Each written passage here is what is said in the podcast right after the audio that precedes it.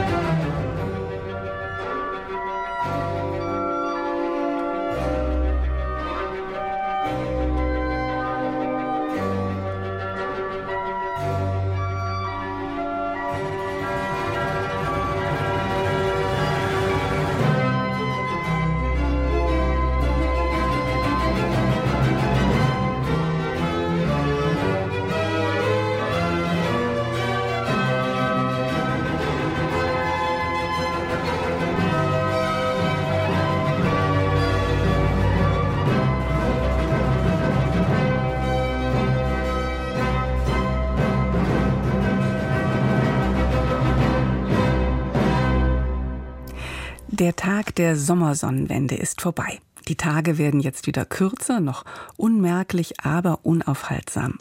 Also heißt es, die Sonnenstrahlen zu genießen und die lauen Nächte und die Glühwürmchen, die im Moment zu sehen sind. Glühwürmchen, auf Englisch Junebugs, haben ja jetzt im Juni Saison und im Moment zählt es zu unserem festen Familienabendritual gegen 22 Uhr eine Runde durch den nahen Wald zu gehen und sie zu bestaunen, wie sie komplett lautlos und zauberhaft leuchtend zu Hunderten durch die Dämmerung schweben. Die Natur zu erleben spielt auch eine Rolle in all unseren Reiseerlebnissen, zu denen wir Sie heute einladen möchten. Ob in der Vulkanlandschaft Lanzarotes, dem weiten Flusstal rund um den Rheinsteig oder der Wüstenlandschaft Arizonas in den USA. Oder jetzt gleich in den Schweizer Bergwelten, zu denen es zuerst gehen wird. Und darauf stimmt uns jetzt schon mal ein dieses Schweizer Liebeslied mit dem schönen Namen Sternli von der Schweizer Pop-Jazz-Sängerin Christine Lauterburg. Wenn das Abendglöckchen ist verklungen, versinkt auch hinterm Bergli die Sonne und die Welt wird plötzlich müsli Doch das Herz sind seinen Träumen nah. Am Himmel steht es Sternli Nacht im grossen Sternenmeer. Und wenn ich sehe, spät in der Nacht, dann wär ich gern bei dir. Hey, ja, ja, ja, wo magst du wohl sein? Ja, ja, ja, ja, denkst du wohl an mich? Denk an deine Schatz und lange, bis die Zeit ist endlich umgegangen. Ich frag nach dir die tausend Sterne, ob du mich nicht vergessen tust. Am Himmel steht es Sternli Nacht im grossen Sternenmeer. Und wenn ich sehe, spät wär ich gern bei dir. Hey, ja, ja, ja, wo magst du wohl sein? Hey, ja, ja, ja, denkst du wohl an mich?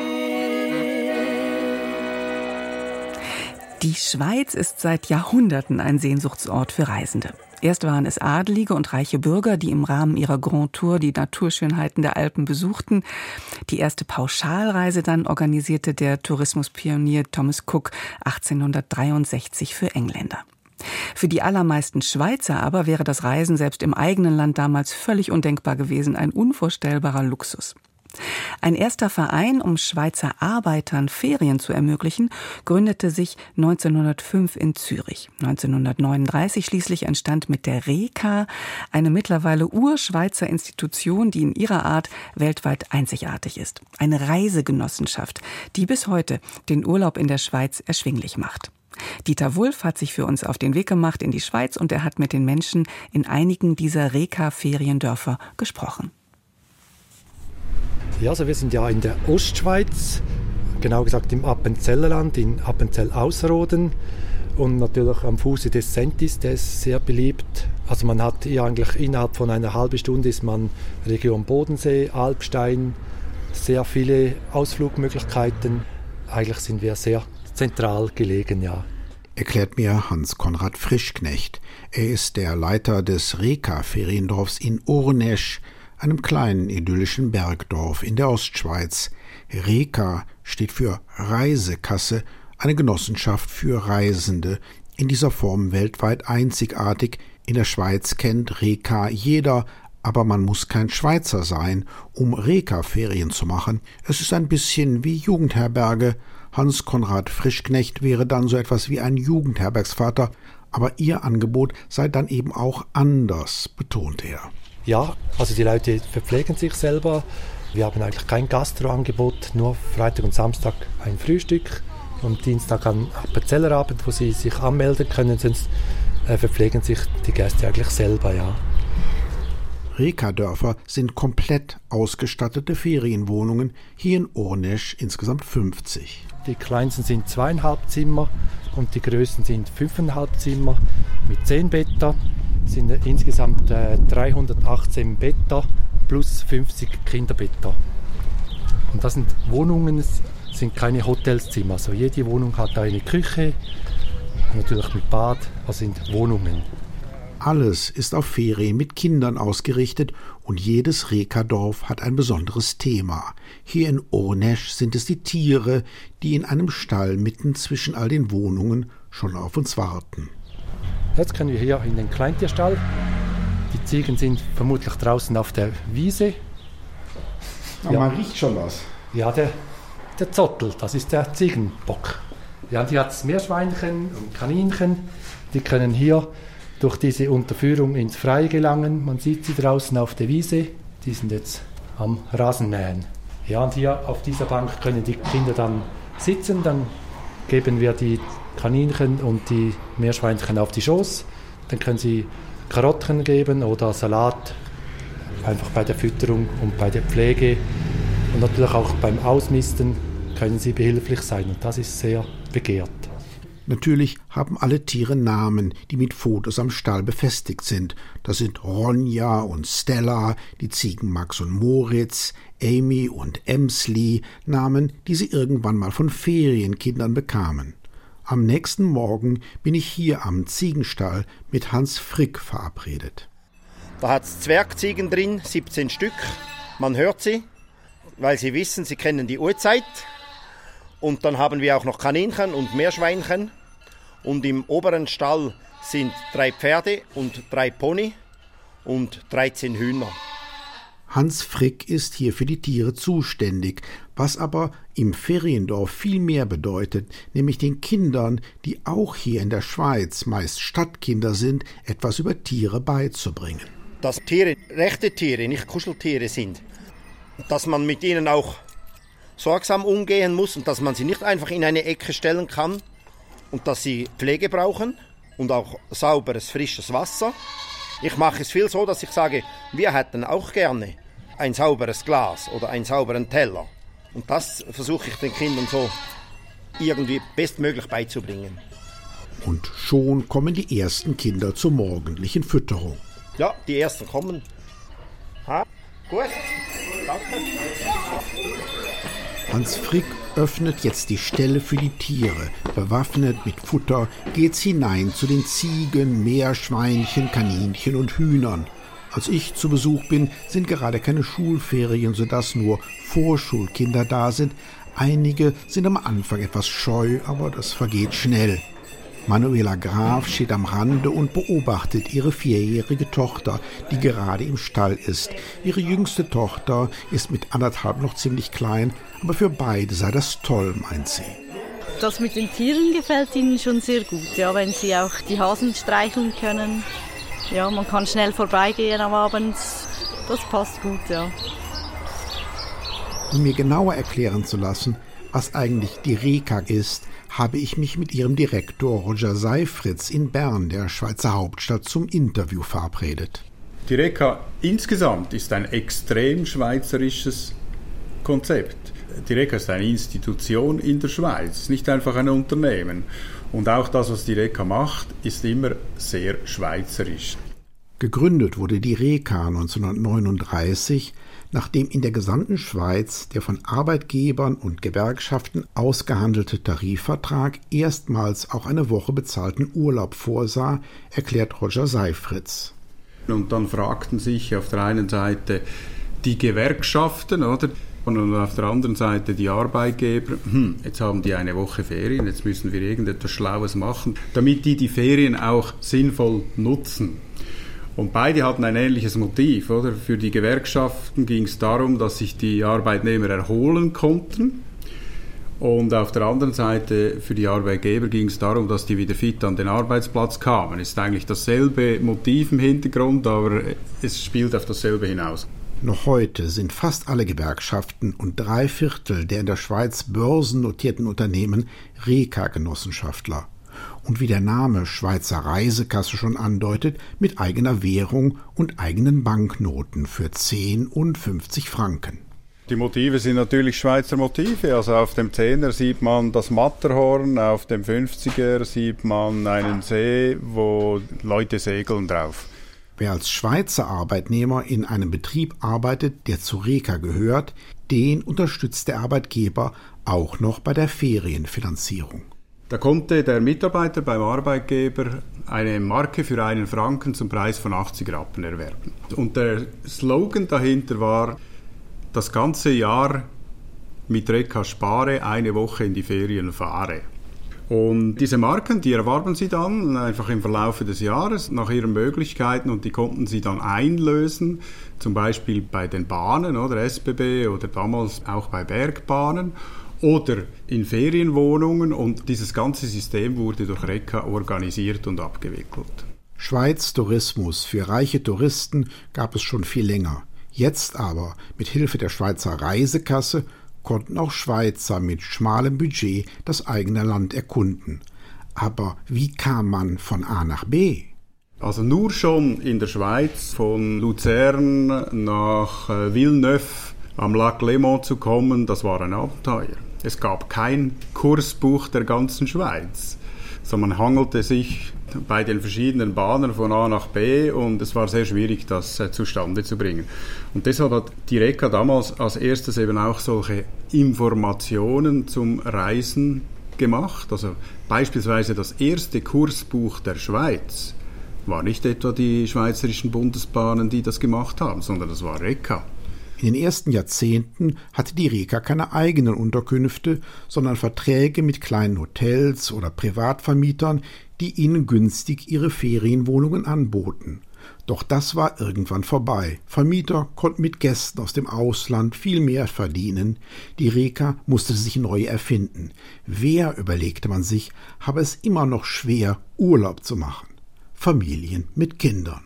Familie heißt immer weniger Einkommen mehr Köpfe zu verteilen.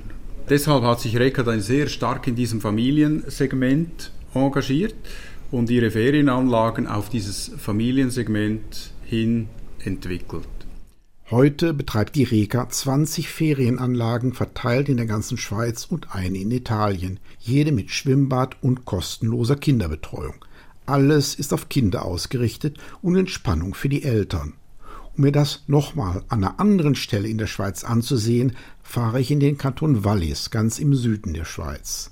Von Naters an der Rhone geht es mit dem Postbus auf engen Serpentinenstraßen etwa 700 Höhenmeter hinauf bis ins kleine Bergdorf Blatten. Hier bin ich mit Wolfgang Eggerl verabredet, einem pensionierten Pädagogen, der mir erstmal die Geschichte des Ortes erklärt. Blatten wurde erstmals 1231 schriftlich erwähnt und hieß damals oder ist erwähnt als Platon, wie der griechische Philosoph. Mir ist nicht bekannt, dass es mit dem Philosophen etwas zu tun hat. Und ich glaube, wenn man jetzt so durch das Dorf spaziert, durch den alten Teil, man kommt ein bisschen ins Philosophieren. Es ist wie eine andere Zeit, es geht langsamer und so. Von dem her ist es nicht so falsch. Und heute heißt es Platten. Das Bergdorf Blatten liegt auf halbem Weg hinauf zur Belle Alp auf über 2000 Metern Höhe mit Blick auf das knapp 4200 Meter hohe Aletschhorn und den Aletsch-Gletscher, den größten und längsten Gletscher der Alpen. Eine Attraktion besonders für englische Touristen schon Mitte des 19. Jahrhunderts. Eine Straße bis hinauf nach Blatten, so wie heute, gab es damals natürlich noch nicht, erzählt Wolfgang Eggerl.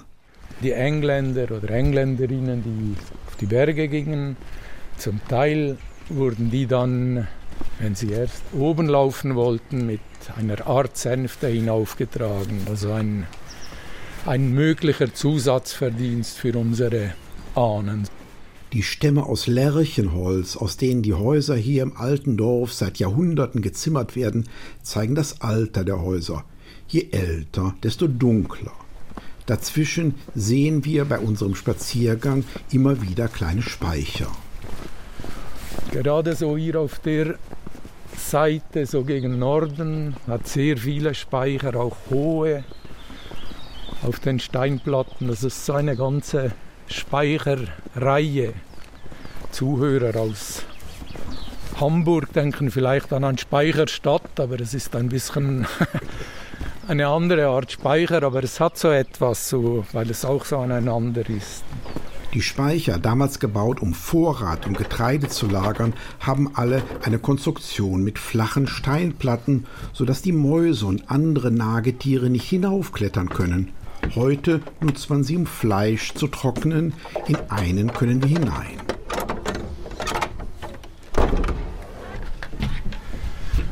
Achtung, Kopf.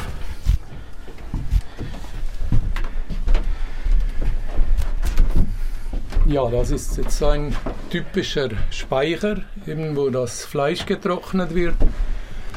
Das Fleisch wird so in zum Beispiel in einem Zuber eingesalzen, bleibt dann vier, fünf Tage liegen und dann wird es aufgehängt zum Trocknen.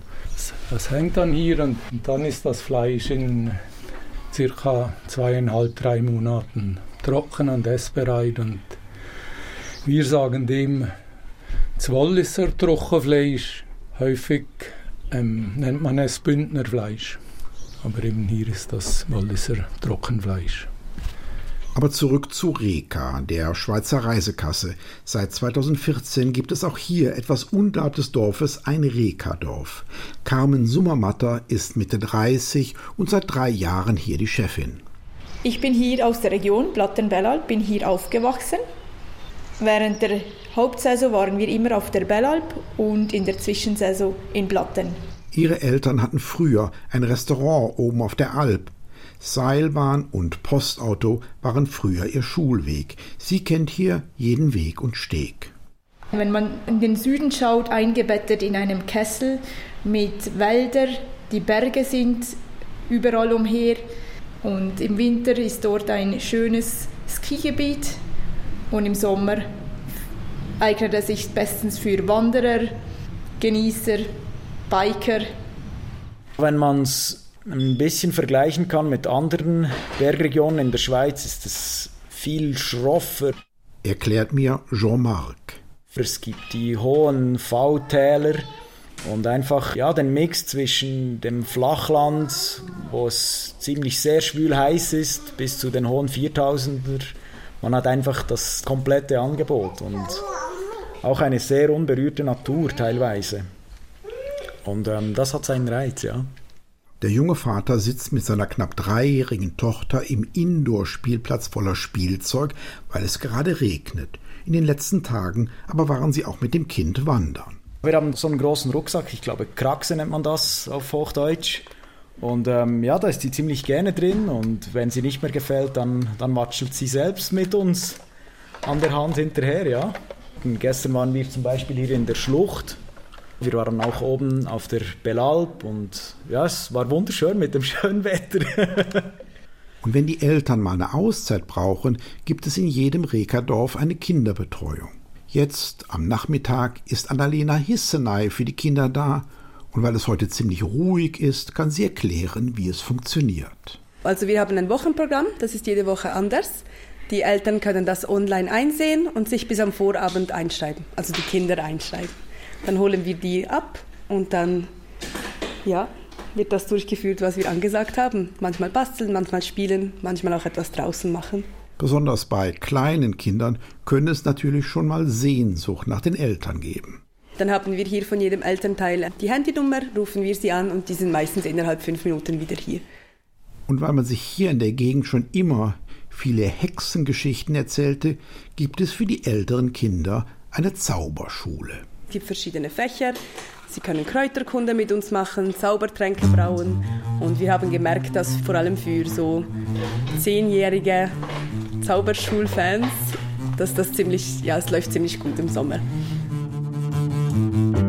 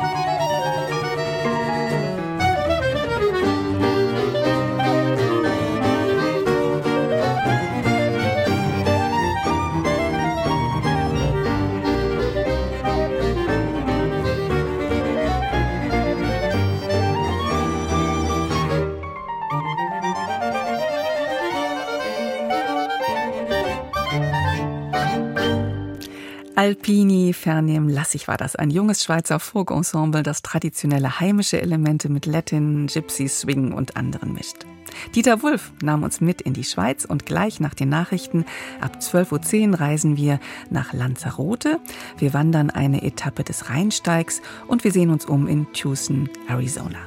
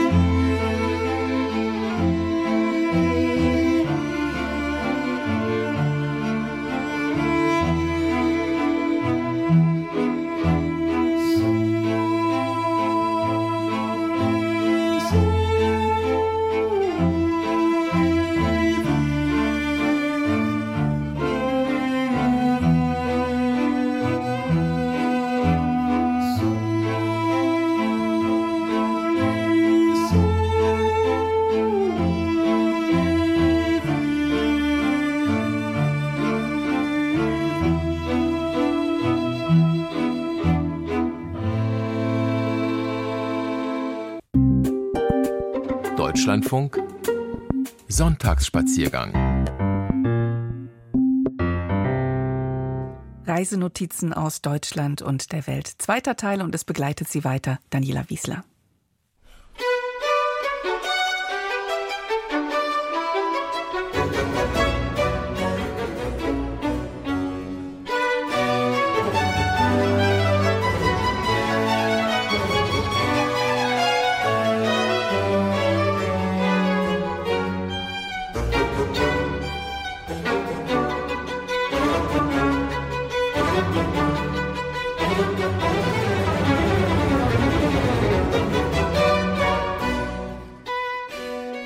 Lade Sie eins mit und nein mit uns weiter auf dem Weg sich zu machen. Wir werden heute noch eine Rheinsteig-Etappe wandern von Linz über Unkel bis nach Bad Honnef.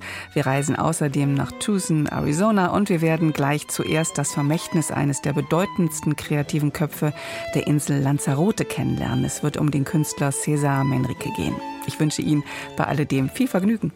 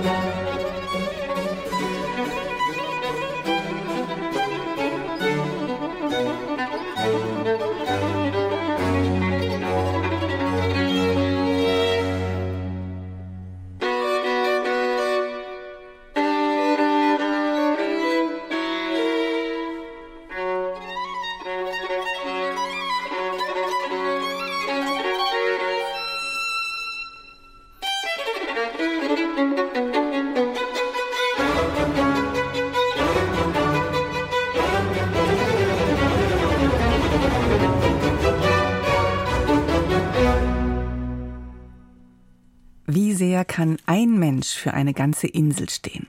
Wer nach Lanzarote reist, bekommt eine beeindruckende Antwort darauf. Der Künstler César Manrique hat die Kanareninsel bis zu seinem Tod vor über 30 Jahren mit spektakulären Bauwerken geprägt. Und er setzte sich vehement gegen den Massentourismus ein.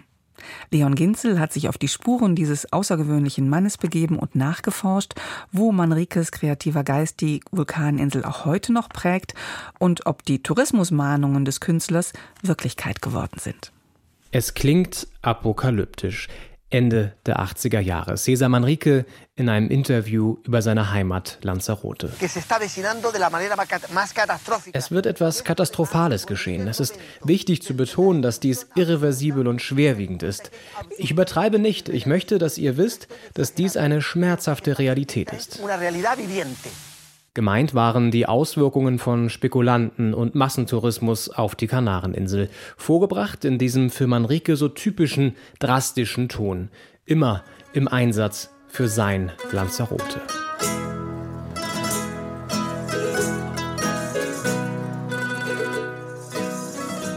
Drei Jahre vor seinem Tod war das. Zu einem Zeitpunkt, als Cesar Manrique längst zu einer Berühmtheit geworden war, als Künstler, Architekt und Aktivist. Wer verstehen will, was ihn so bekannt gemacht hat, sollte als erstes nach Tahiche fahren. In der kleinen Gemeinde, rund zehn Autominuten von Lanzarotes Inselhauptstadt entfernt, steht Manriques erstes Wohnhaus. Ein Anwesen auf zwei Ebenen, eingefasst in einen alten Lavastrom.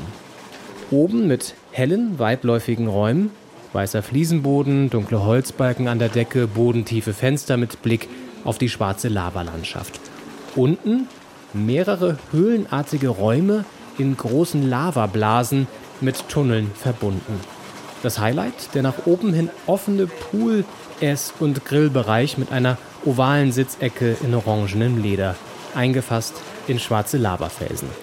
Ein Haus wie ein Kunstwerk im Einklang mit der bizarren Vulkanlandschaft Lanzarotes, Manriques Leitmotiv. César Manrique siempre fue un artista absolutamente comprometido. César Manrique war immer ein absolut engagierter Künstler. Das ist es, was ihn als einen besonderen Künstler auszeichnet. Schon in den 70ern sprach er über Ökologie, über ein Naturschutzgebiet.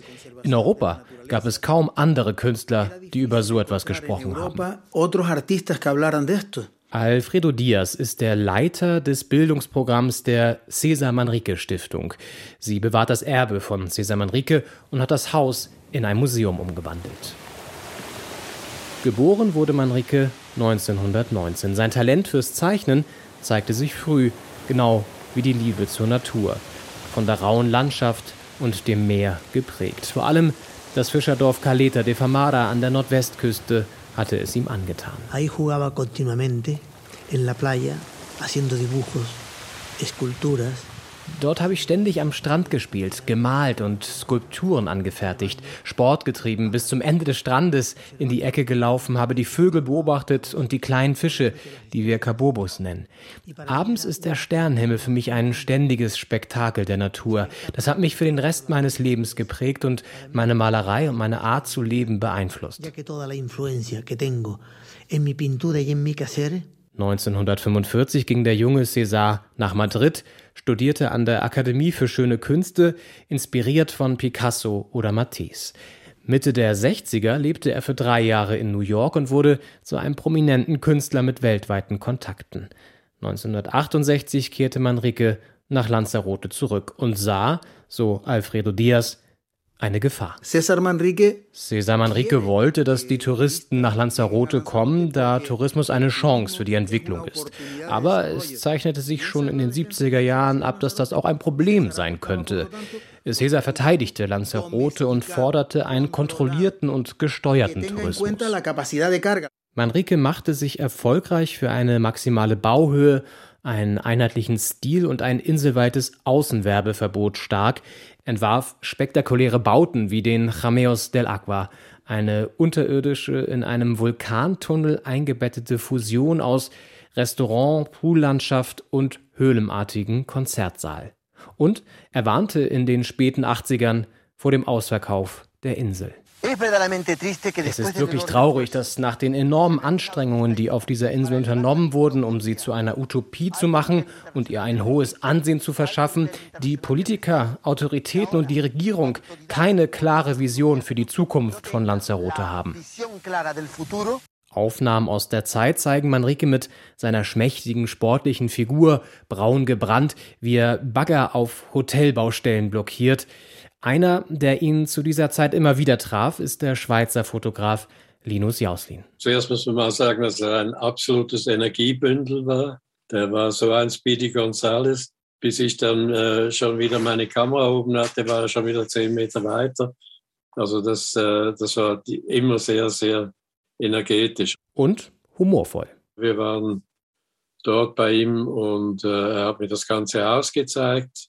Und irgendwann hat er mich vor eine Tür geführt und hat gesagt, mach die Augen zu. Und dann habe ich einen Tritt in den Hintern bekommen und bin in sein Liebeszimmer geflogen. Das war so ein riesengroßes, blau ausstaffiertes Zimmer mit Tüll und Sachen und Ausblick auf die Vulkane. Pläne wie für den riesigen Kaktusgarten in Guatisa soll Manrique direkt vor Ort in wenigen Minuten entworfen haben. 1991 dann ein später Erfolg – für den Aktivisten Manrique, ein Entwicklungsplan für die Insel begrenzte die Zahl der Hotelbetten und legte Qualitätsstandards fest. Wenig später zeichnete die UNESCO Lanzarote als Biosphärenreservat aus.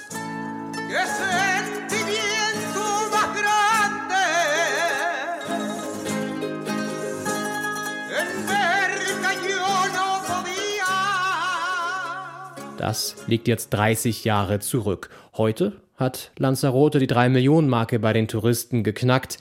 Das Erbe von Cesar Manrique steht auf dem Prüfstand. There's a saying here that um, who got more benefits, uh, Cesar Manrique es gibt hier einen Spruch. Wer hat mehr profitiert? Cesar Manrique von Lanzarote durch die Szenerie oder Lanzarote von Cesar Manrique?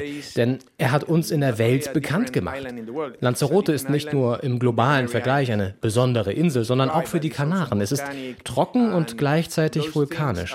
All das ist durch Cesar Manrique bekannt geworden, weil er mit der Naturszenerie gearbeitet hat the scenery the, with the nature. No? Andres Martinon ist Chefredakteur des lokalen TV-Senders Lancelot Television und selbst auf Lanzarote geboren. Yeah, I, I think that even uh, there are people that mm, in the name of Cesar Manrique are more Cesar Manrique than, than what he, he would have liked. Because ich glaube, es gibt sogar Menschen, die im Namen von Cesar Manrique mehr Cesar Manrique sind, als er es gemocht hätte. Sie sagen, nicht noch mehr Hotels, keine Straßen. Andere sagen, naja, Straßen brauchen wir schon. Ich glaube, die Philosophie Manriques ist immer noch sehr präsent.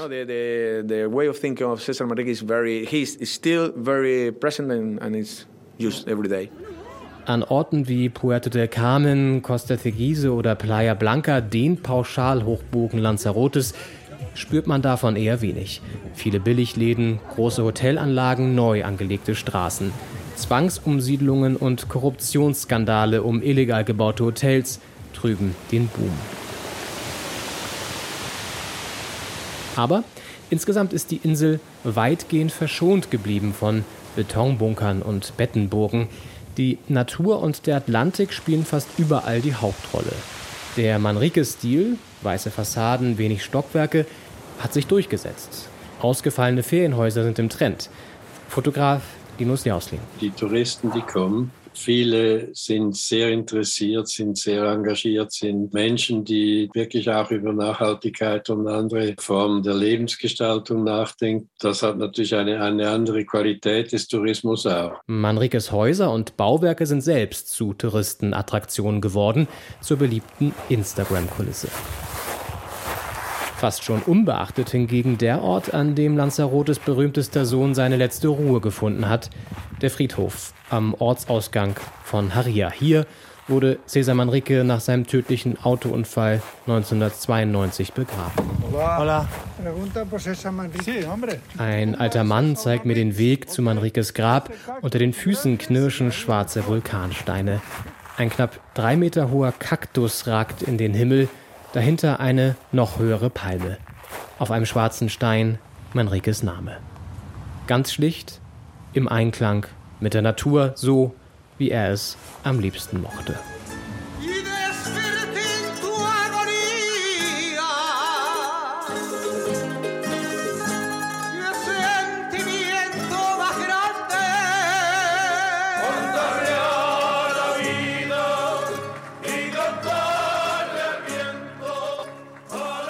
Architekturkunst im Lavastrom. Leon Ginzel hat auf Lanzarote die Spuren von Cesar Manrique erkundet.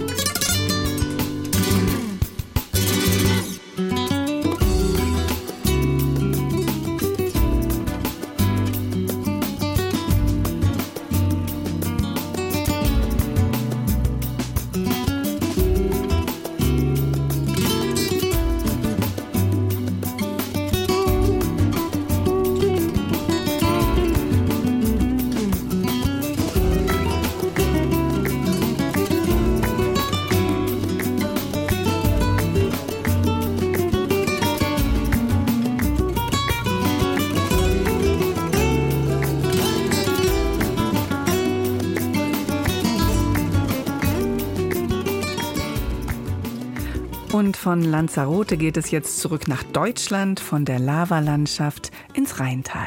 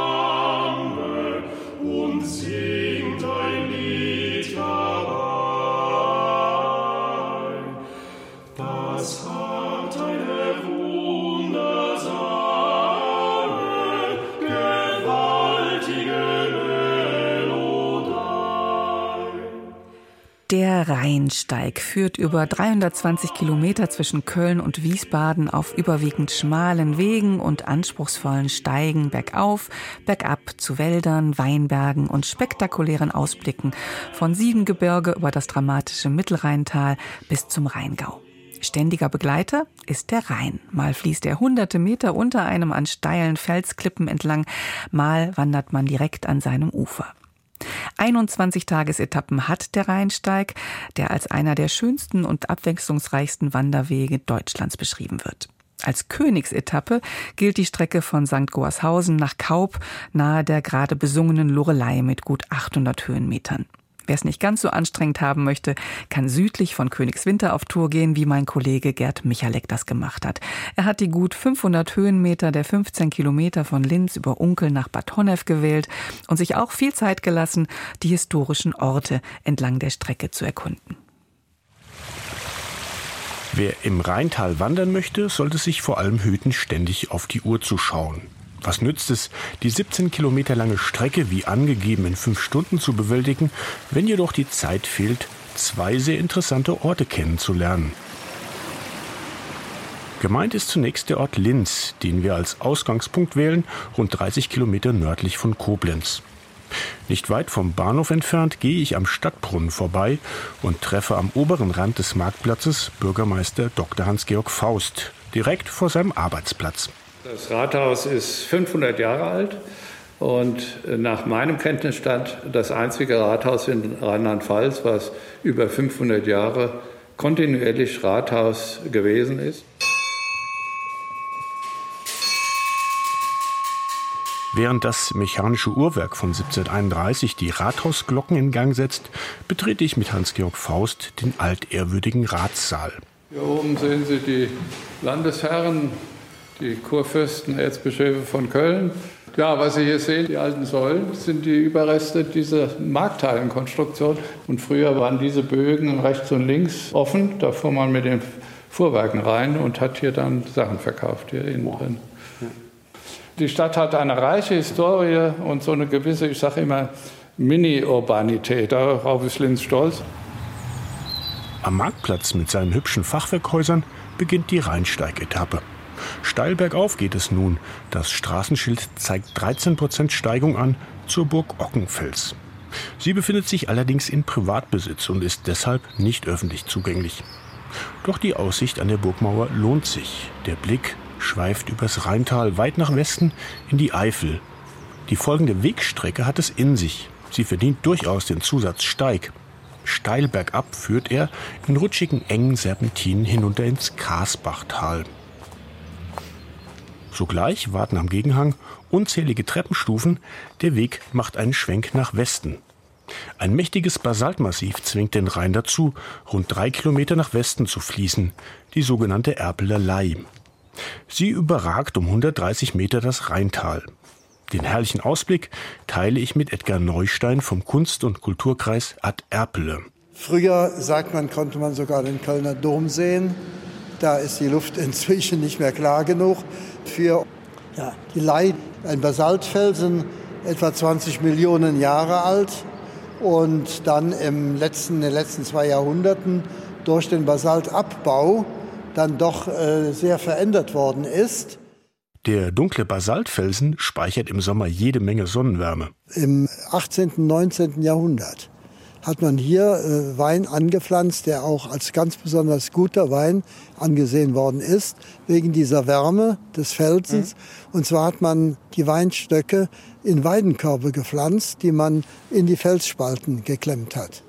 Zum Rhein hin hat die Erblerlei eine steile Abbruchkante. Klettern verboten.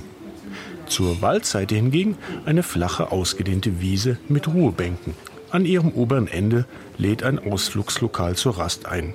Zeit für einen Espresso. Wir gehen gut 100 Höhenmeter im Zickzack zum Fuß des Basaltfelsens hinunter und entdecken am Bergfuß eine mächtige Stahltür. Edgar Neustein schließt sie auf. Ich sehe einen riesigen Raum mit über sieben Meter hohen Tunnelwänden. Wir stehen hier am Tunneleingang des Eisenbahntunnels, der unter der Erpelerlei herführt, der ursprünglich von der Brücke, die von Remagen nach Erpel führte, die Ludendorffbrücke, die Bahnstrecke dann wieder nördlich von Erpel in die rechtsrheinische Eisenbahnlinie überführte. 1945 wurde hier Weltgeschichte geschrieben. Genau an dieser Stelle befand sich damals der Brückenkopf der sogenannten Ludendorffbrücke, die das linksrheinische Remagen mit dem rechtsrheinischen Erpel verband. Vielen Kinozuschauern ist die Brücke vertraut durch den berühmten Spielfilm Die Brücke von Remagen, der die Ereignisse am Kriegsende aufgreift. US-Soldaten erreichten 1945 das linke Rheinufer, um möglichst schnell Nazi-Deutschland zu besiegen. Weil die Brücke noch stand, sie hat zwei Sprengversuchen der Wehrmacht standgehalten. Und als die Amerikaner sahen, die Brücke steht noch, haben sich an diesem 7. März nachmittags entschieden, jetzt über die Brücke zu gehen. Und da es von dieser Seite keinerlei Gegenwehr mehr gab, hat man auch das Ende des Zweiten Weltkrieges sehr stark beschleunigen können. So konnten die US-Truppen die Brücke überqueren. Nur zehn Tage später stürzte die von Sprengungen vorgeschädigte Brücke unter der Last der US-Militärfahrzeuge ein.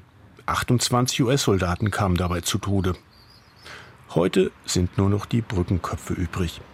Auf der linken Rheinseite in Remagen beherbergt der eine das sogenannte Friedensmuseum. Im rechtsrheinischen, dem Erbler Brückenkopf, finden regelmäßig Kulturveranstaltungen statt. Der ehemalige Eisenbahntunnel bietet Platz für gut 200 Zuschauer. 2022 konnten sie ein Benefizkonzert für die Ukraine miterleben, so Edgar Neustein.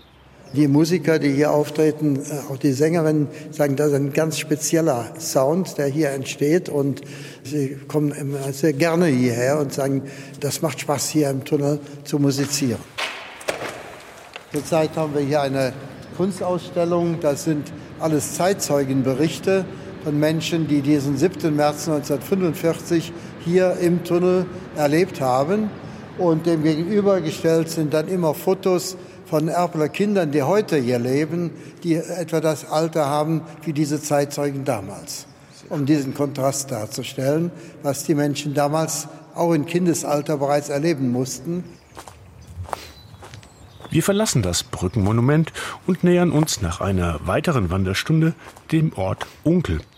Bekanntlich hat Ex-Bundeskanzler Willy Brandt hier seine letzten Lebensjahre bis 1992 verbracht. Direkt an der Uferpromenade von Unkel springt ein Haus besonders ins Auge. Gut 240 Jahre alt, dreistöckig, Sandsteinfarben mit vergoldeter Balkonbrüstung. Hierhin zog es 1839 den westfälischen Schriftsteller Ferdinand Freilichgrad. Im ungeliebten Brotberuf war er bislang Kaufmann. Gerade 29 Jahre alt genoss er erste literarische Erfolge, berichtet Unkels Stadtarchivar Wilfried Meitzner. Deswegen hat er sich entschlossen, selbstständig zu werden, fragt sich jetzt nur, wo. Nun hatte er schon eine ganze Menge Kontakte an den Rhein. Und die haben immer gesagt, was machst du eigentlich in diesem öden Westfalen da hinten? Komm endlich an den Rhein. Gesagt, getan. Das Unkler Wohnhaus nannte Freilichgrad dann sein Strolchenfels und genoss vor allem das Leben. An sich sollte er einen Reisebericht über Westfalen schreiben. Dazu der Vorsitzende des Unkler Geschichtsvereins Werner Geisler. Das romantische und malerische Westfalen. Dazu bekam er den Auftrag und Vorschüsse. Einen Vorschuss nach dem anderen. Aber er hat ja zum Beispiel dann einen Hund angeschafft, Ja, den Hund. Strolch. Deswegen war das die Strolchenburg. Ja. Und dann hat er sich ein Pferd angeschafft, den Sultan. Eher mau stand es hingegen um des Dichters Arbeitslust.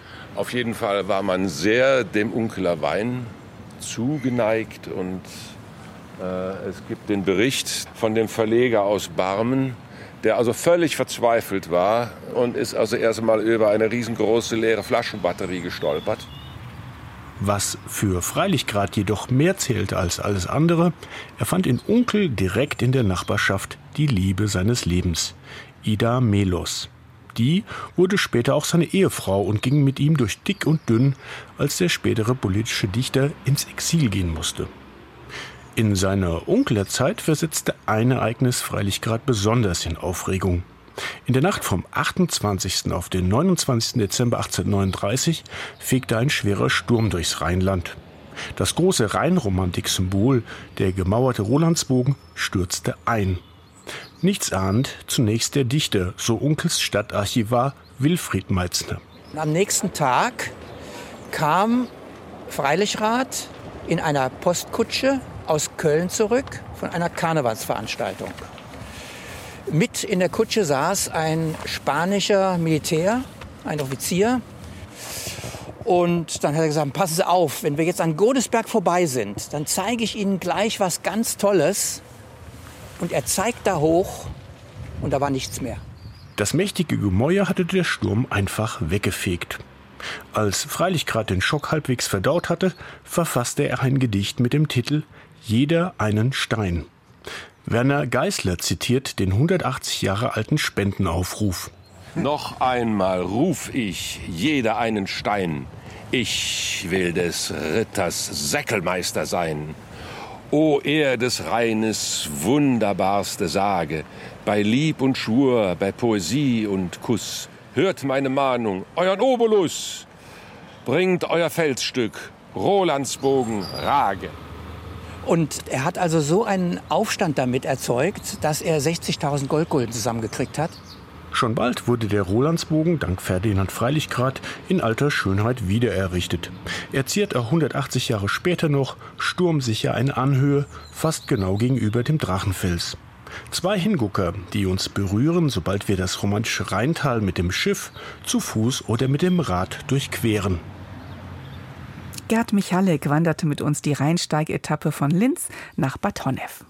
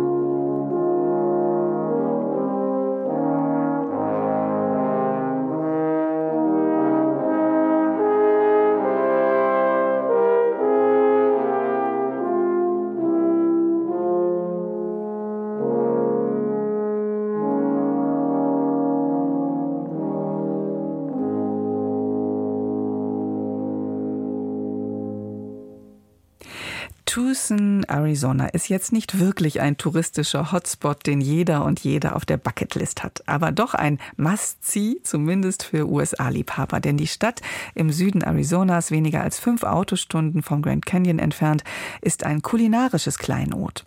Die UNESCO führt sie auf ihrer renommierten Liste der Cities of Gastronomy, weil sie sich in weil, weil, sie, weil sich in und um Tucson Einflüsse aus aller Welt mit uralten Anbautechniken und nachhaltiger Landwirtschaft verbinden. Tom Noga hat sich dort umgeschaut und dabei kulinarisch durchprobiert.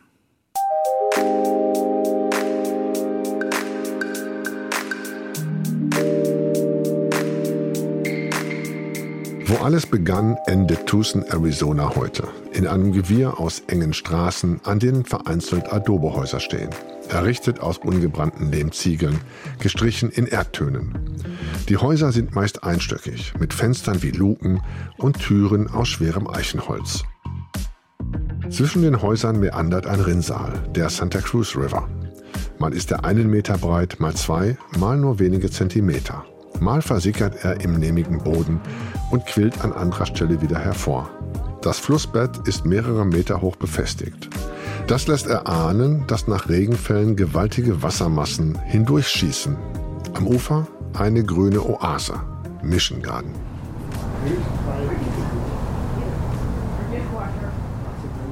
This garden, this four-acre garden, interprets 4,000 years of agricultural history.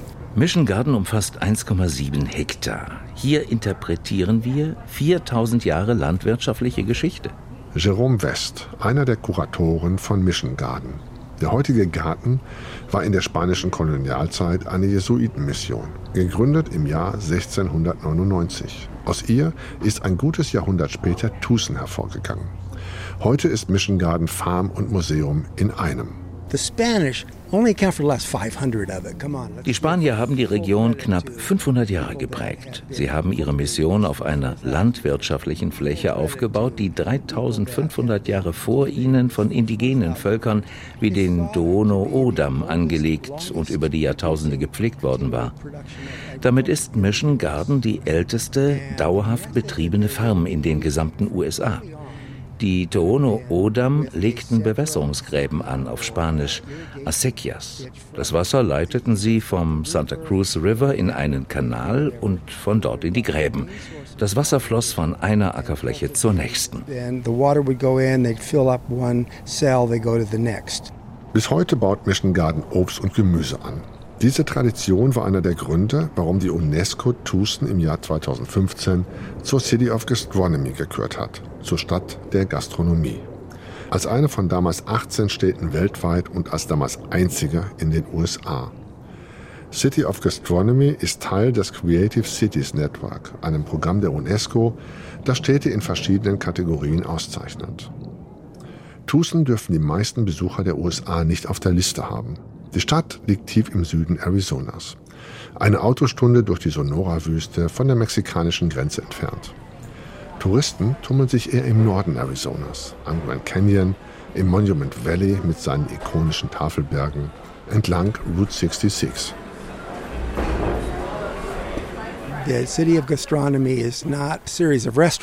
Bei City of Gastronomy geht es nicht nur um ein paar gute Restaurants, obwohl es die hier auch gibt, sondern um die Diversität der Lebensmittel in der Wüste im Süden Arizonas. Die Jesuiten haben viele Lebensmittel aus Europa nach Amerika gebracht. Feigen, Granatäpfel, Quitten, Aprikosen, Pfirsiche. Aber Spanien war 800 Jahre von den Mauren besetzt gewesen. Deren Reich erstreckte sich vom Westen Chinas über den Nahen Osten und Nordafrika bis nach Spanien und Portugal. Was die Jesuiten nach Amerika brachten, war also aus dem gesamten Reich der Mauren. Und aus Mittelamerika brachten sie Mais, Bohnen, Kürbis mit und eine Pflanze namens Amaranth. Treffen mit Jonathan Mabry. Er leitet Tucson of Gastronomy, kurz TCOG, einen gemeinnützigen Verein, den die Stadt nach der Verleihung des UNESCO-Titels gegründet hat. Unsere Organisation soll dafür sorgen, dass Tucson und Südarizona von diesem Titel profitieren, aber auch, dass wir die mit dem Titel verbundenen Auflagen erfüllen und die von der UNESCO geforderte Nachhaltigkeit in der Stadtentwicklung. Sustainable Development Goals. Jonathan Mabry sitzt im Five Points, einem Frühstückscafé am Rande von Tusens Innenstadt. Auf den Tisch kommen Rührei, Omelettes, Pfannkuchen, Salat. Typisch amerikanisch. Die Zutaten aber überraschen. Den Breakfast Toast gibt es mit Weingelee, die Huevos Rancheros mit einem würzigen Korianderpesto, den Breakfast Salad mit gerösteten Poblanos, grünem Spitzpaprika, der nur im Süden der USA und im Norden Mexikos wächst. Über der Theke hängt ein Schild. TCOG Certified. One of our programs is to certify Mit dieser Urkunde bescheinigen wir Restaurants und Produzenten von Lebensmitteln, dass sie ein Beispiel setzen für hervorragende Qualität. Und wir hoffen, dass andere solchen Beispielen folgen. Dieses Restaurant unterstützt lokale Firmen, indem es fast alle Zutaten von ihnen bezieht. Und es verwendet nur Lebensmittel, die zu unserem kulturellen Erbe zählen, teils schon von indigenen Völkern genutzt wurden. and also use heritage ingredients on their menus. Auch in anderer Hinsicht steht das Five Points exemplarisch für das, was die UNESCO fordert, fährt Mabry fort. Die Küche ist unprätentiös, ohne Schnickschnack. Das gilt auch für Tusens Top-Restaurants, Agustin Kitchen und Tito Pep, die sich als Neighborhood Bistros verstehen, als Bistros um die Ecke. Und es gilt erst recht für den Food Truck der Familie Ruiz. Der Food Truck steht an einer Ausfallstraße. Ein umgebauter Wohnwagen silbern. Davor ein Anhänger. Wände, Fenster, Dach, Tisch und Stühle sind aus weißem Plastik. Eine Frau gibt ihre Bestellung auf. Thank you. Sie stellt sich als Cindy vor. We are looking at a Sonoran hot dog. It is um, Das ist ein Sonoran Hot Dog, das Grundnahrungsmittel in Tucson. Die Wurst ist von einem lokalen Metzger. Sie wird in eine Scheibe Schinkenspeck gewickelt und dann gegrillt. Darüber kommt eine Soße aus Tomaten, Zwiebeln, Koriander, Avocado, Chili, außerdem Jalapenos, scharfe Paprika und natürlich Frijoles, mexikanische Bohnen. Das Ganze kommt in ein Brötchen. Ruiz toastet es. Einfach lecker. Ruiz. It, they toast the bun. Usually places steam it. It's delicious. Der Sonoran Hotdog kommt eigentlich aus dem mexikanischen Bundesstaat Sonora. Aber am besten, so heißt es, schmeckt in Tucson. Der UNESCO war er in der Laudatio eine besondere Erwähnung wert. I believe that the designation sparked a lot of new food businesses. Durch die Ernennung sind viele neue gastronomische Betriebe entstanden. Vor vier Jahren haben wir eine Zählung gemacht. Zu unserer Überraschung sind wir auf mehr als 50 Betriebe gekommen, die über 150 lokal produzierte traditionelle Lebensmittel verwenden. Jetzt haben wir die Zählung aktualisiert. Die Anzahl der Betriebe ist um ein Drittel gestiegen. Das sind alles neue Geschäfte. One third of them are new food businesses. Bei St. Pillsbury ist es voll. Mehr als 30 Personen drängen sich um einen Holztisch im Cottonwood Tasting Room seines Weinguts. Sie kommen von weit her, aus Kalifornien, Oregon, Illinois, Texas. Der Cottonwood Tasting Room ist das Wohnzimmer eines alten Farmhauses. Klein und eng ist es hier, überall stehen Weinkisten herum. In seinem ersten Leben hat Pillsbury Filme gemacht. Vor 15 Jahren ist er ins Weingeschäft eingestiegen. Als Laie. Pillsbury baut vor allem Rebsorten aus Südfrankreich und Spanien an. Mourvedre, Shiraz, Grenache. Seine Weine sind leicht, fruchtig, mit angenehmer Süße. This is 4,500 feet above sea level. Wir sind hier auf knapp 1500 Höhenmetern. Niemand wusste, wie man Wein unter diesen Bedingungen macht. Meine Trauben bekommen bis zu 40 Prozent mehr UV-Strahlung als in den meisten Weinregionen. Tagsüber scheint immer die Sonne. Nachts sinken die Temperaturen um 25 Grad. Die Trauben reifen anders. Der Säuregehalt ist höher. Im Frühjahr haben wir Stürme mit mehr als 100 Stundenkilometern. Die blasen wichtige Insekten weg. Das sind Bedingungen, die es sonst nirgends gibt. Blows predator insects away. There's just a whole lot of amazing things about this place. Sam Pillsbury wirft seinen altersschwachen Kombi an. Wie jeden Nachmittag fährt er sein Weingut ab. Es liegt eine Stunde östlich von Tucson in den Highlands. In einem grünen Tal, gerahmt von kahlen Bergen. Pillsburys Weingut ist eines von vielen in diesem Tal. Der Weinbau in den Highlands geht auf jesuitische Mönche zurück. Auch dieses kulturelle Erbe hat die UNESCO bei der Ernennung Tucsons zur City of Gastronomy hervorgehoben. Noch sind die Weine aus Arizona Geheimtipps, die kaum jemand außerhalb des Staates kennt. At the moment we only sell within the state. Zurzeit verkaufen wir unsere Weine nur in Arizona. Ein paar gibt es bei Online-Händlern. Wir sind ein Familienbetrieb, wie die meisten hier oben. Hätte ich ein großes Weingut, könnte ich den Wein viel billiger herstellen in riesigen Edelstahltanks und auf ein Volumen von 100.000 Liter und mehr im Jahr kommen. Für mich sieht es so aus. Wenn ich meinen Wein in einem anderen US-Staat oder in einem anderen Land verkaufen will, brauche ich Zwischenhändler, die auch ihren Schnitt machen wollen. Überall gelten andere Steuern. Das lohnt sich nur, wenn du große Mengen produzierst. Das tun wir nicht. Wir haben keine Tanks. Wir benutzen immer noch Fässer. Das macht mehr Arbeit, aber der Wein wird besser. It's slower, it's more painful, but it makes better wine. Abends im Sio Pepe, einem italienischen Restaurant. Es bezieht alle Zutaten aus der Region, fusioniert italienische und mexikanische Küche und ist erschwinglich. Ein typisches Restaurant für Tucson. Das Essen kommt. Hausgemachte Linguini mit Garnelen, Knoblauch, Koriander, Pesto und mit Wolfsbeeren. Die Früchte eines Wüstenstrauchs verleihen dem Gericht eine herbsäuerliche Note. Dazu ein 2015er Mourvedre Reserve vom Weingut Pillsbury. Das Leben ist schön.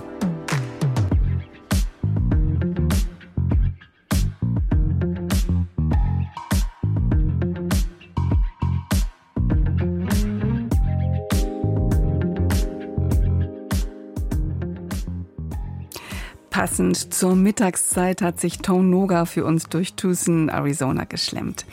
Und mit Musik der Gruppe Clandestin aus Arizona, einer Gruppe, die indigene Musik mit Pop-Elementen mischt, endet unser Sonntagsspaziergang für heute.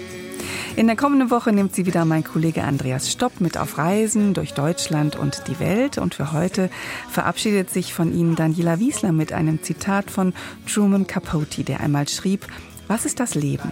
Es ist das Glühen eines Glühwürmchens in der Nacht. Es ist der Atem eines Büffels im Winter. Es ist der kurze Schatten, der das Gras durchquert und in der Dämmerung verloren geht. Was will uns das sagen? Das Leben ist zart und kostbar, also carpe diem, lassen Sie uns das Leben genießen im Hier und Jetzt und heute. Einen schönen, entspannten Tag wünsche ich Ihnen und heute Abend die Glühwürmchen nicht vergessen.